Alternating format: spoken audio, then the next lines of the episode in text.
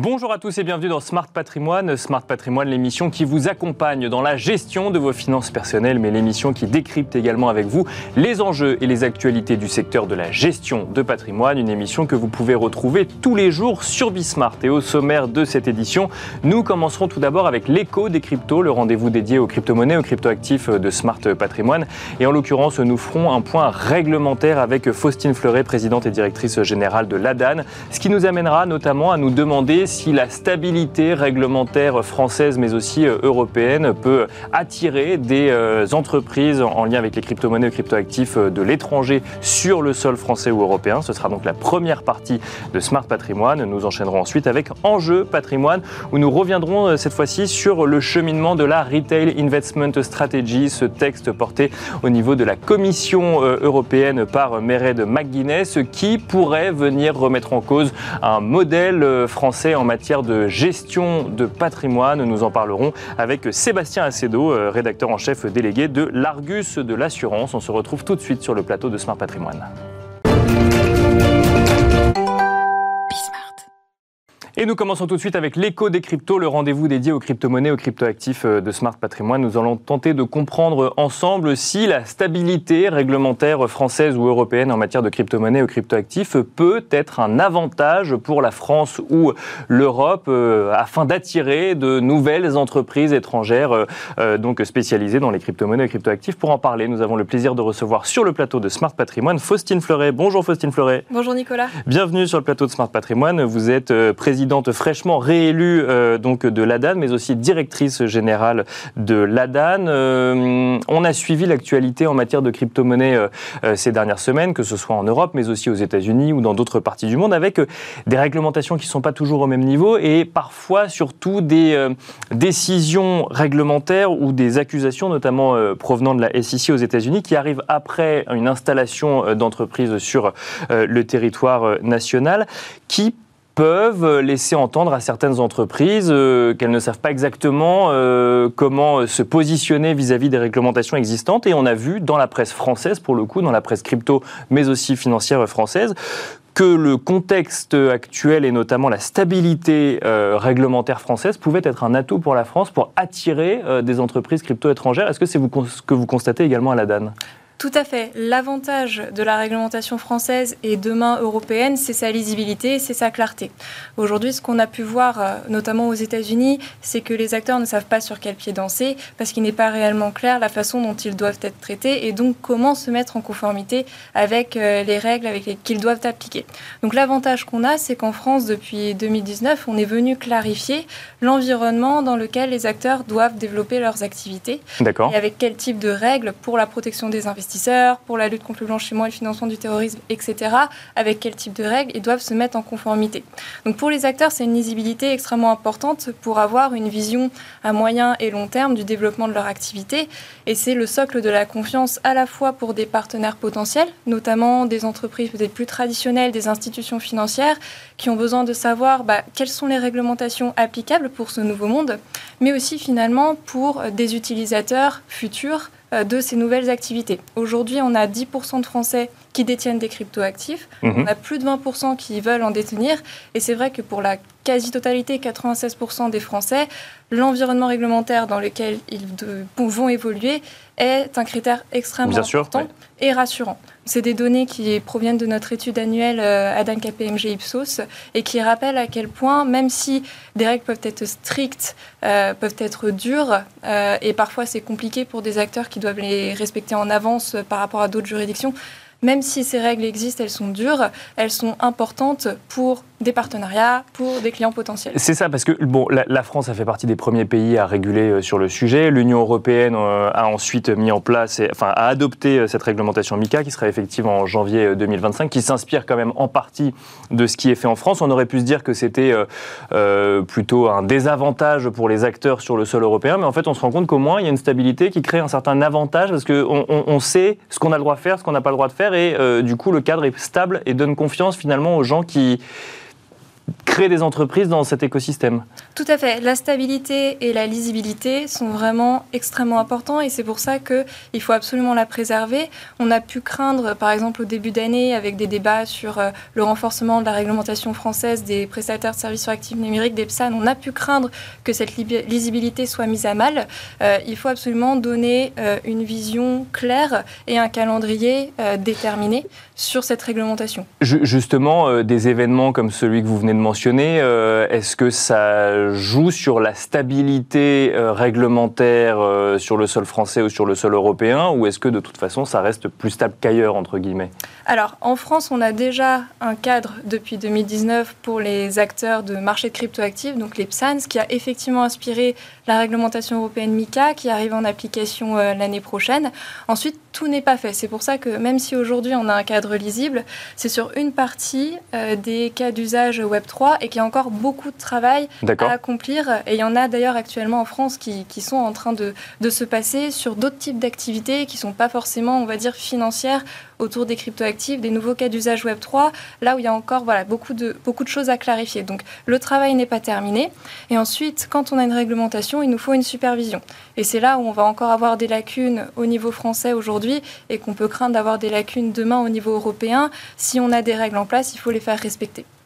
Et alors justement, on est à mi-année 2023. Euh, euh, est-ce qu'il y a encore des grands rendez-vous réglementaires pour la deuxième partie de l'année, alors que ce soit effectivement sur le sujet euh, de plateformes d'échange en cryptoactifs ou de manière plus générale sur le développement d'un écosystème Web3 Tout à fait. Alors, au niveau français, la semaine dernière, on a eu euh, le projet de loi sécuriser et réguler l'espace numérique qui a été adopté au Sénat. Les débats vont euh, effectivement continuer, mais qui vont concerner une nouvelle euh, catégorie de cas d'usage Web 3, qui sont les nouveaux jeux de vidéo Web 3, qu'on a décidé en fait de définir pour leur créer un cadre adapté. C'est vrai que c'était une question qui se posait avec l'avènement de ces nouveaux types de jeux.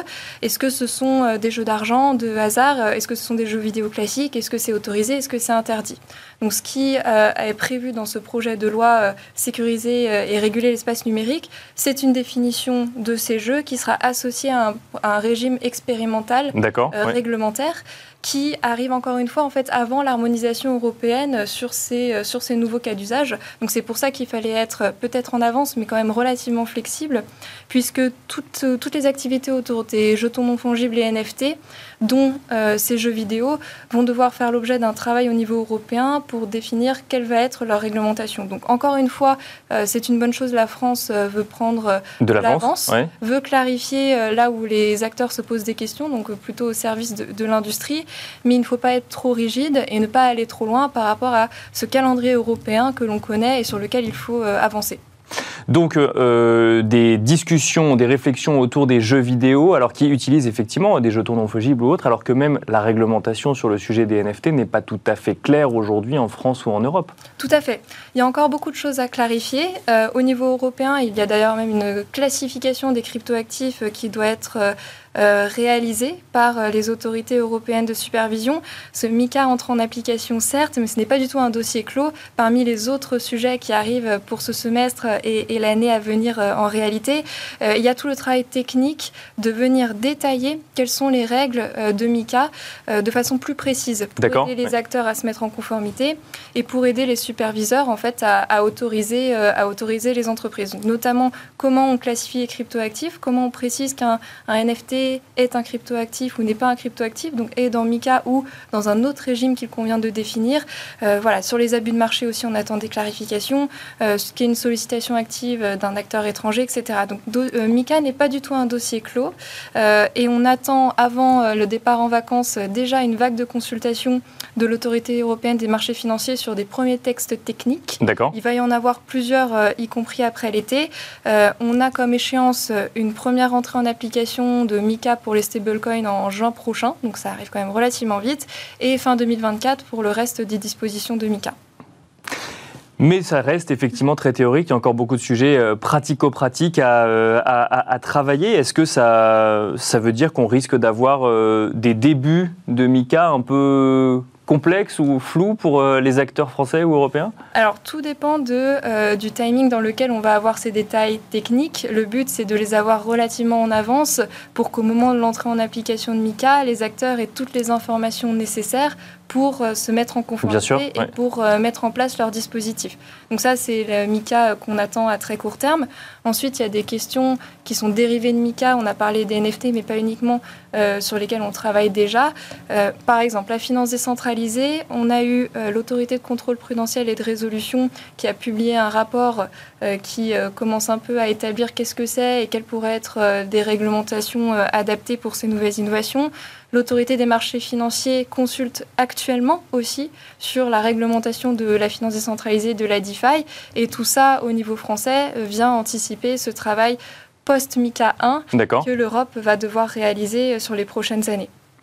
Une petite question euh, sur le. Alors effectivement, c'est vrai qu'on est en France, on aime bien dire que la France est en avance sur les sujets au niveau euh, européen. Euh, il y a d'autres pays au sein de l'Union européenne qui travaillent ces sujets-là ou ils sont plus en attente de voir ce que la Commission européenne et ce que l'Union européenne décide?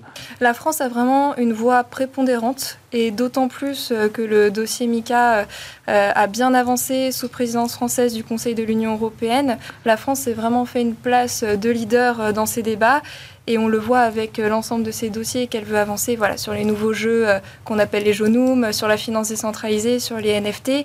On voit que c'est une place que la France veut conserver et qui a vraiment une, elle a vraiment une grande influence au Conseil, au sein de, enfin à la Commission européenne. C'est vraiment une voie qui est scrutée aujourd'hui par, par le reste des États membres.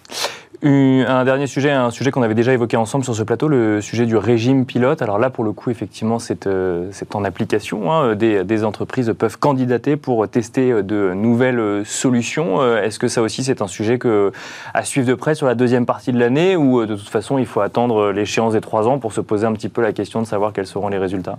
Alors, c'est un sujet que l'on suit attentivement. Effectivement, le régime pilote est entré en application en mars. On a une problématique qui est qu'aujourd'hui, on manque d'un actif actif de règlement euh, qui pourrait être utilisé dans le cadre de ce régime pilote, qui serait un actif euh, natif crypto, euh, pour optimiser le règlement des transactions financières. Au prochain semestre, on va avoir des clarifications sur l'euro numérique de la Banque Centrale Européenne qui pourrait être un de ces actifs de règlement autorisés. On a eu une proposition législative de la Commission européenne euh, il y a quelques semaines et on attend pour le mois d'octobre euh, finalement que la Banque Centrale Européenne rende son verdict après deux ans d'investigation. Même si le suspense euh, n'est pas vraiment entier, est-ce qu'un euro numérique va être ou non expérimenté?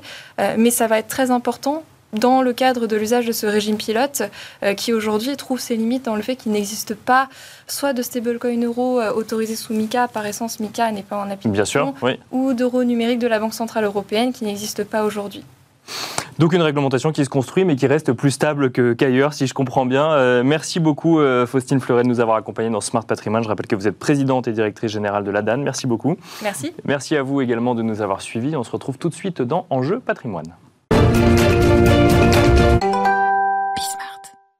Et nous enchaînons à présent avec Enjeu patrimoine. Nous vous proposons de revenir sur le cheminement de RIS, la Retail Investment Strategy, ce texte porté euh, au niveau européen par Merem McGuinness, commissaire européenne aux services financiers, un texte qui a pour objectif de faciliter l'accès des épargnants européens aux produits d'épargne, favoriser l'investissement euh, en Europe, mais aussi agir pour la protection des investisseurs, tout en soutenant la croissance économique via des investissements dans l'économie réelle. Dans ce texte, un volet porté notamment sur la rémunération des conseils en investissement euh, financier. Et ce texte pouvait, pourrait remettre en cause un modèle français tel qu'il existe aujourd'hui avec des commissions versées à ceux qui prodiguent un conseil financier. Pour en parler, nous avons le plaisir de recevoir sur le plateau de Smart Patrimoine Sébastien Acedo. Bonjour Sébastien Acedo. Bonjour Nicolas. Vous êtes rédacteur en chef délégué de l'Argus de l'assurance. Alors j'ai euh, résumé grossièrement un petit peu les enjeux. On va rentrer dans le détail avec vous puisque vous suivez ce sujet de près. Dans dans la première version du texte Retail Investment Strategy, il était marqué noir sur blanc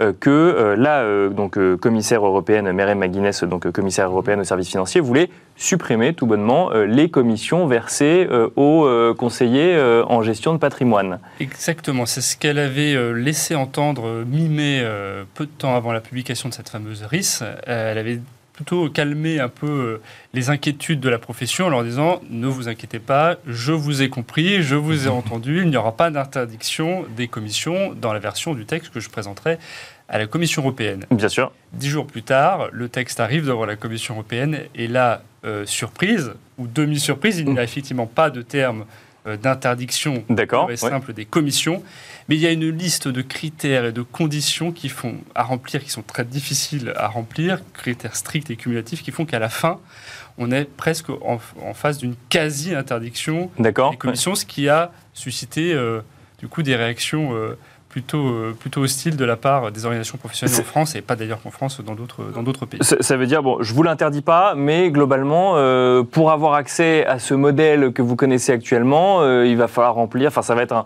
un vrai parcours du combattant. Est-ce qu'on a une idée un petit peu des, des, des- des conditions à remplir et est-ce que c'est réaliste ou transposable dans le modèle français tel qu'il existe actuellement? Alors, effectivement, déjà, il y a une lecture un peu politique. Je pense que la commissaire européenne, euh, qui a quand même défendu pendant bec et, bec et ongle pendant des mois euh, elle ne pouvait pas forcément euh, perdre un peu la face euh, dans la dernière ligne droite. En plus, elle a, euh, rappelons-le, un agenda politique personnel dans son pays qui est l'Irlande. Donc, elle était plutôt déterminée à, encadrer drastiquement les, les commissions.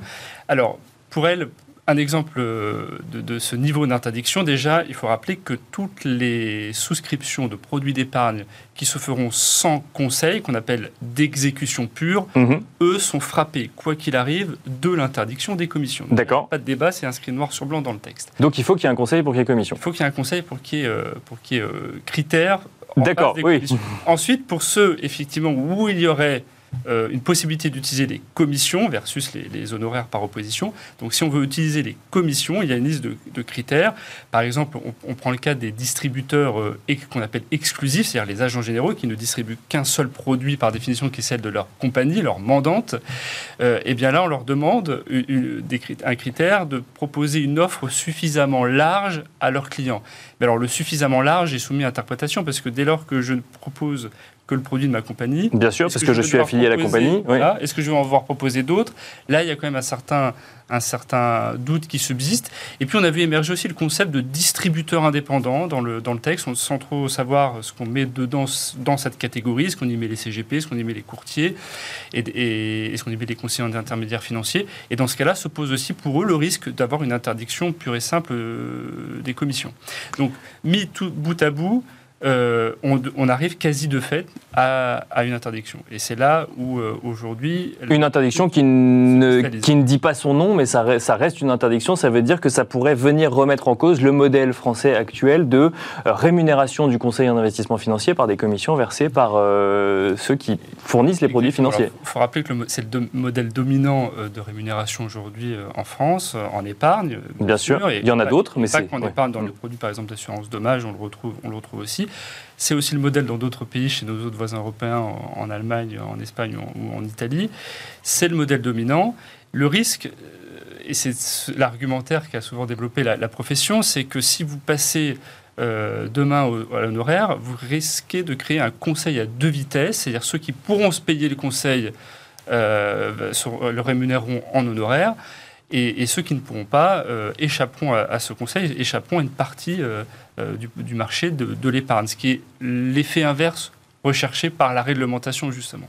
Et c'est ce qu'on a observé d'ailleurs dans les pays anglo-saxons, notamment Bien sûr, au Royaume-Uni, où on est passé euh, euh, aux honoraires depuis quelques années maintenant, et c'est bien ce qu'on a observé entre une partie de la population qui a les moyens de se payer ce conseil, et puis ceux qui n'en ont pas et qui vont plutôt se tourner vers des plateformes de souscription en ligne sans conseil, avec les risques que ça peut supposer en termes de mauvais choix, mauvaise stratégie d'investissement. Mais c'est un, de perte de, de capital. Mais c'est un argument qui n'est pas entendu par la Commission européenne euh, aujourd'hui. Pourquoi est-ce qu'il n'est pas entendu? On revient à l'agenda euh, politique de Mereb McGuinness On, on ou revient à son agenda, on revient à sa logique qui est de dire euh, je suis convaincu que le euh, Conseil va au contraire euh, rémunérer sous forme d'honoraires, va au contraire diminuer le coût d'accès euh, à- aux produits d'épargne. et. C'est bon finalement pour Mm. le consommateur, Oui, parce que alors il faut, bon pour l'épargnant. faut, faut rappeler effectivement que derrière le sujet commission, il y a le sujet niveau de frais des produits financiers auxquels souscrivent les épargnants. Et euh, l'argument de Mereb McGuinness, c'est aussi de dire euh, si on rajoute une commission, les frais sont plus élevés sur les produits que vous souscrivez. Alors effectivement, c'est un peu, je dirais, sa doxa, c'est un peu sa philosophie, dans la philosophie que la Commission européenne d'ailleurs est assez empreinte, c'est-à-dire c'est ce concept de value for money. C'est le rapport qualité-prix. C'est-à-dire qu'en face des rendements et de la performance que vous pouvez obtenir sur vos produits d'épargne, il faut s'assurer, et les fournisseurs, les distributeurs de produits doivent s'assurer qu'il y a le bon niveau de frais en face, qu'il n'est pas euh, trop coûteux pour, euh, pour les assurer, pour les clients. Et ça, il va falloir le démontrer. Ça fait partie justement des éléments qui figurent clairement noir sur blanc dans le texte de la RIS.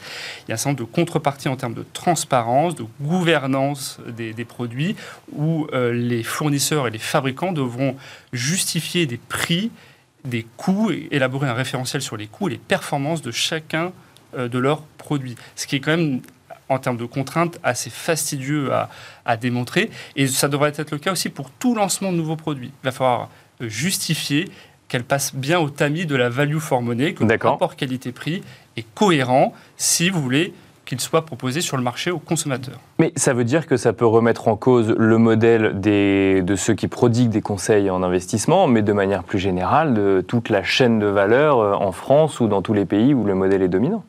Alors exactement, c'est pour ça d'ailleurs que ce risque aujourd'hui agite une vingtaine d'organisations professionnelles en France qui vont euh, du MEDEF à France Assure, en passant par la FBF ou euh, Planète CSCA, AGA, euh, la compagnie des CGP. On a un, front uni, soutenu aussi par les pouvoirs publics, hein, qui alertent sur le risque de fragiliser, de déstabiliser totalement l'industrie financière, du fabricant jusqu'au distributeur final.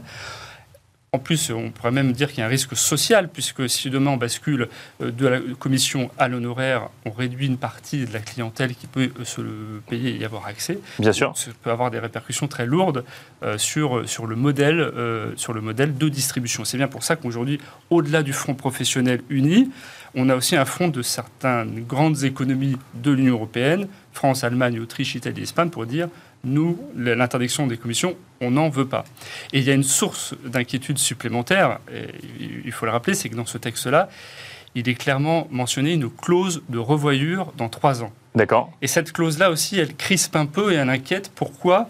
Parce qu'on a la tentation, et les professionnels ont la tentation de penser qu'aujourd'hui, on autoriserait sous des conditions très strictes les commissions, mais c'est reculer pour mieux sauter parce que dans trois ans, avec cette clause de revoyure, la Commission européenne, le, pari qui est fait, c'est que la Commission européenne n'hésitera pas, ne tremblera pas et décidera purement et simplement d'interdire toutes les commissions. Donc cette clause de revoyure, elle est aussi une source importante d'inquiétude une sorte de, oui d'inquiétude sur le fait que potentiellement d'épée de Damoclès et donc d'instabilité réglementaire en plus euh, de, de, voir un modèle potentiellement euh, remis euh, en cause.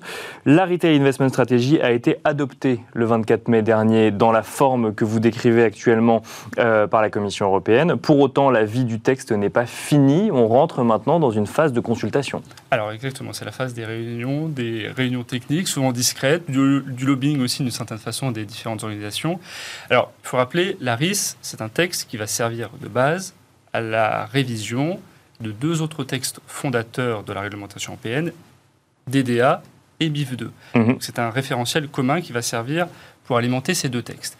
Là, on va rentrer dans une phase effectivement de réunion qui va, devrait, devrait durer à peu près neuf mois plus, disent certains observateurs. Et si vous faites vos calculs, euh, si on rajoute euh, neuf mois, voire un peu plus, ça nous amène au-delà de la mandature euh, actuelle au niveau euh, des institutions européennes, puisque, souvenez-vous, l'an prochain, il y a une élection euh, du Parlement européen. Donc on va renouveler les sièges. Donc il y a fort à parier qu'on aura le Parlement européen n'aura pas le temps d'examiner dans sa version actuelle la, la RIS. ce travail sera laissé à la, à la prochaine équipe.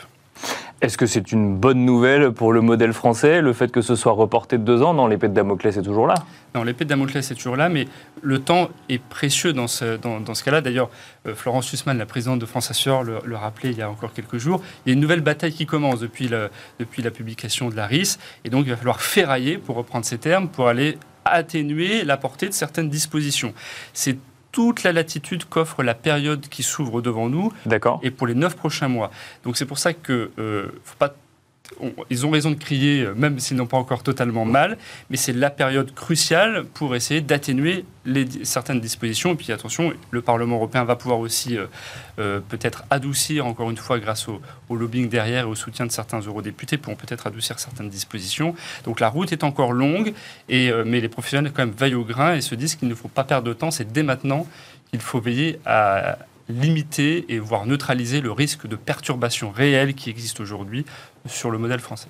Faut-il craindre ou espérer, hein, selon euh, son point de vue d'ailleurs, euh, par effet ricochet, euh, un durcissement de la réglementation sur les frais ou sur la transparence en France pour limiter peut-être l'impact de, la RIS? Alors disons que ce sont deux travaux qui se mènent en parallèle, celui de la RIS et puis, vous avez raison de le rappeler, la France qui est moteur depuis quelques mois avec la profession pour essayer d'améliorer le volet transparence des rémunérations, des frais. Il a déjà euh, commencé. Il y a un projet, par exemple, de recommandation de la CPR euh, qui est en cours de finalisation et qui devrait euh, encadrer plus drastiquement les, pratiques de rémunération aujourd'hui dans le, dans le, modèle de distribution français.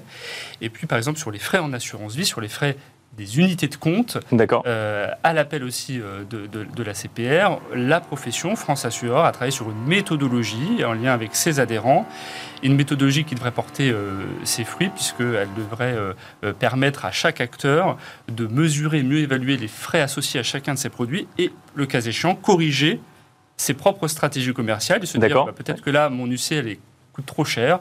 Euh, soit je revois le modèle de, tarification, soit je, je, la cesse et j'en commercialise une autre. Donc il y a quand même un, constat euh, global des pouvoirs publics, que ce soit au niveau européen ou au niveau français, qu'il y a peut-être encore des efforts à faire au niveau de la transparence. Alors il y a des efforts à faire sur la transparence, ça fait partie de ces fameuses contreparties que les pouvoirs publics, que les professionnels sont prêts à mettre sur la table pour éviter quoi, in fine euh, éviter l'interdiction des commissions. Bien sûr. C'est pour ça que si on avance, euh, et si la France avance dans le bon sens sur la transparence, ce, ce sont autant de gages euh, qu'avec ses partenaires européens, elle peut apporter sur la scène à Bruxelles pour, pour faire en sorte d'adoucir aujourd'hui la rédaction, je dirais, très sévère de la Retail Investment Strategy.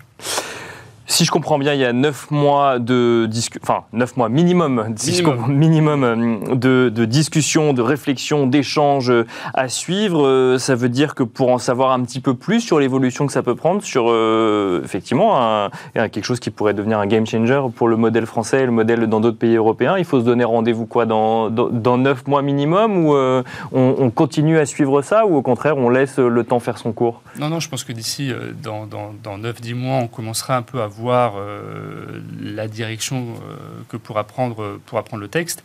Après, on va pas rentrer dans une nouvelle séquence politique. Et il faudra voir quelles seront les priorités Bien sûr. de la nouvelle Commission européenne et est-ce que oui ou non la RIS sera inscrite à l'ordre du jour du Parlement européen? Ça fera le voir ensuite.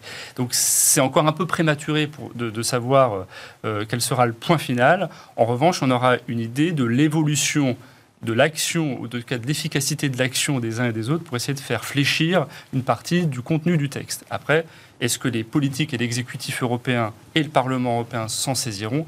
Ça, c'est une autre séquence politique qui va se jouer à partir de juin-juillet 2024. Euh, Merci beaucoup Sébastien Acedo d'être venu sur le plateau de Smart Patrimoine décrypter euh, pour nous le cheminement euh, des les questionnements autour de la Retail Investment Strategy. Je rappelle que vous êtes rédacteur en chef délégué de l'Argus de l'assurance. Merci.